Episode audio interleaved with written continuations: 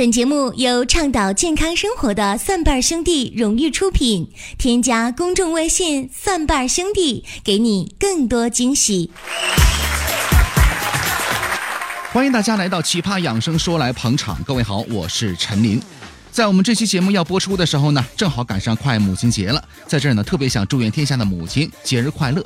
可是呢，转念一个新闻呢，让我觉得仅仅是祝愿各位节日快乐，好像还远远不够。什么样的新闻呢？在五月一号，湖南省的平江县发生了这样的一个事情，说有一个三个月大的男婴啊，患上了罕见的多指症。什么意思呢？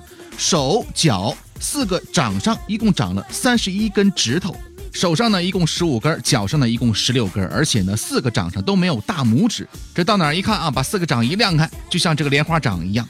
所以我觉得，母亲要想快乐，真正的意义和根源呢，在于孩子，孩子快乐了。长得好看了啊，并且将来有出息了，母亲才会快乐。同样呢，在前两天呢，另外的一则新闻呢，也引起了我的注意啊。国内的一家平面媒体呢，发布这样的一条消息，说什么呢？说国外啊，某孕妇呢，产下了一个十斤重的巨婴，而且还是顺产的。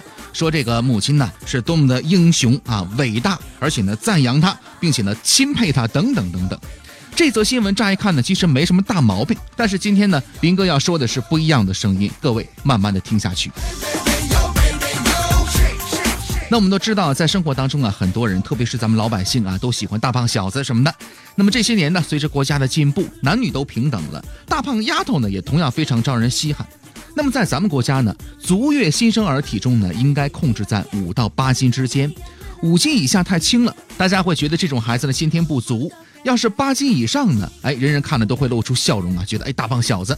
那么其实呢，这些所谓的大胖孩子，在医学当中啊，有一个共同的名字是什么呢？叫做巨大儿，归类为病孩。那么一部分的巨大孩呢，巨大儿呢，是母亲孕期营养过剩的产物。你想现在的生活水平呢，都不断的提高，对吧？就算不太富裕的家庭呢，也会不遗余力的把营养呢，把好吃的留给准妈妈。饭桌上呢，大家呢也会鼓励孕妇多吃一些啊。还有一部分的巨大儿呢，和疾病啊、种族啊、遗传呢是有一定关系的。相比较来讲呢，身材高大的父母，他的孩子发生巨大儿的风险呢就比较高一些。最简单的例子，你看这个欧美啊，还有这个俄罗斯人，新生儿体重啊普遍比咱们中国人呢要大很多很多。说到这儿，咱们再转念的说到刚才的那则新闻啊，是什么呢？某国内的报纸就说呢，国外的某一个孕妇产下了十斤重的巨婴，母子平安，而且呢还说这个母亲非常的伟大。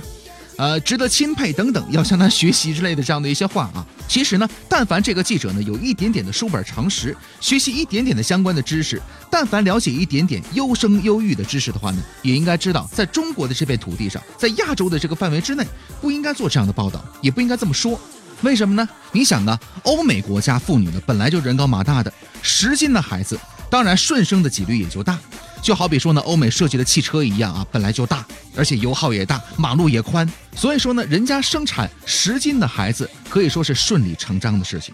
除此之外呢，欧美国家还有一个现象呢，是咱们国内呢没有办法进行相比较的。你看人家欧美国家呢，很多的女性啊，都不是一个孩子，都不只生一个孩子，有的可能三四个、四五个，这样的现象是比比皆是。所以呢，这样的产妇呢，产道本来就已经很松弛了，当然也就好生了。看看咱们中国的产房里边，除了嫁给老外的啊，少数民族的，或者呢，单位里边没有国家计划生育办公室入住的，或者呢，干脆没有单位，或者是本事大，脑袋里面根本没有超生这两个字儿的。除了这些之外呢，绝大多数呢都是第一胎。所以像这样的初产妇来讲啊，生一个七斤以上的孩子就够折腾一阵子了。所以呢，从这个角度来讲啊。国外的一些现象呢，在咱们中国呢，不能去鼓励啊，因为根本就不符合国情。而且呢，我们知道国外的女性啊，这个肌肉组织呢，还有运动量啊，可能相比较国内的女性来讲要大很多。你看咱国内呢，基本上都是瘦瘦弱弱的这个柔弱的小女生，没有什么运动量的，腹部肌肉呢也不多。像这种情况，生一个大的婴儿真的是很难。除此之外，还有一点是什么呢？分娩巨大儿本身呢，就是母亲将来发生糖尿病的风险诱因。即使呢现在母子平安，再过二十年你试试，就算这个妈没事儿，能说明所有生这么大孩子的母亲都没事儿吗？所以呢，在面对这样的国外的新闻的时候呢，有一些媒体应该是借此良机呢，向咱们老百姓啊宣传妊娠期糖尿病的筛查和一些风险，还有孕期的健康饮食以及巨大儿的防治，而不是说鼓励母亲们你们要多吃啊，胡吃海塞的也能当伟大的母亲呐。有数据就显示呢，妊娠期糖尿病的产妇呢，在产后的十年，大概有百分之二十的人呢，将发展成为真正的糖尿病。在未来的二十年之内，差不多呢，百分之五十的人呢，可能最终成为二型的糖尿病病人。而且，越来越多的证据表明，巨大婴儿呢，将来也有发生肥胖和糖尿病的可能。所以呢，在这儿建议准妈妈们，记得防患于未然，别猛吃，控制点儿，养出一个巨大儿，这不是闹着玩儿的事儿啊。所以呢，说到这儿啊，我们还得重新啊，向各位妈妈和准妈妈们告以节日的问候啊。咱们不说母亲节快乐了，就说呢，祝愿妈妈和准妈妈们，你们的孩子身体健康，颜值贼高。因为只有孩子好了，妈妈才能真正的快乐。当然，也正是这点，才凸显了妈妈的伟大。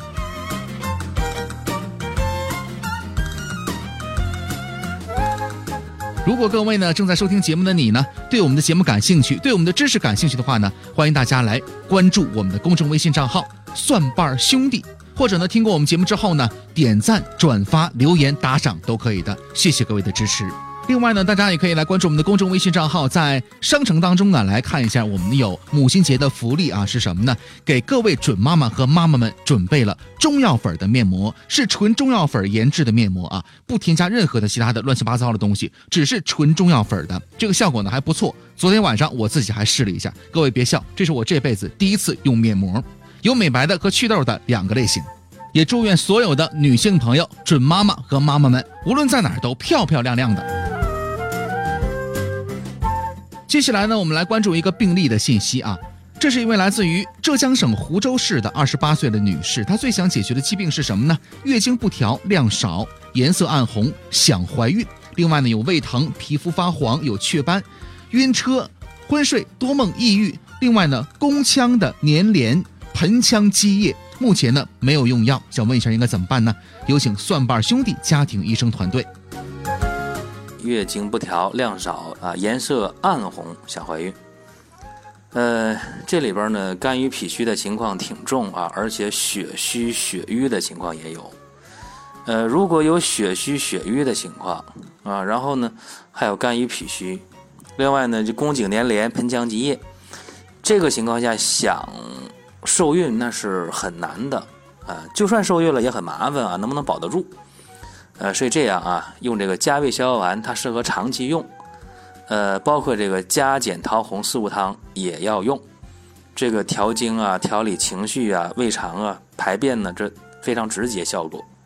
至于说这个宫腔粘连，包括盆腔积液，积液究竟量多少啊？宫颈粘连到什么程度？这个你也没说啊。这两方面呢，还不好具体帮助你啊。所以先帮你解决一部分问题。更多精彩内容，更多的福利，欢迎大家来关注我们的公众微信账号，搜索“蒜瓣兄弟”。如果呢你也想问疾病养生的问题的话呢，可以填写病历卡。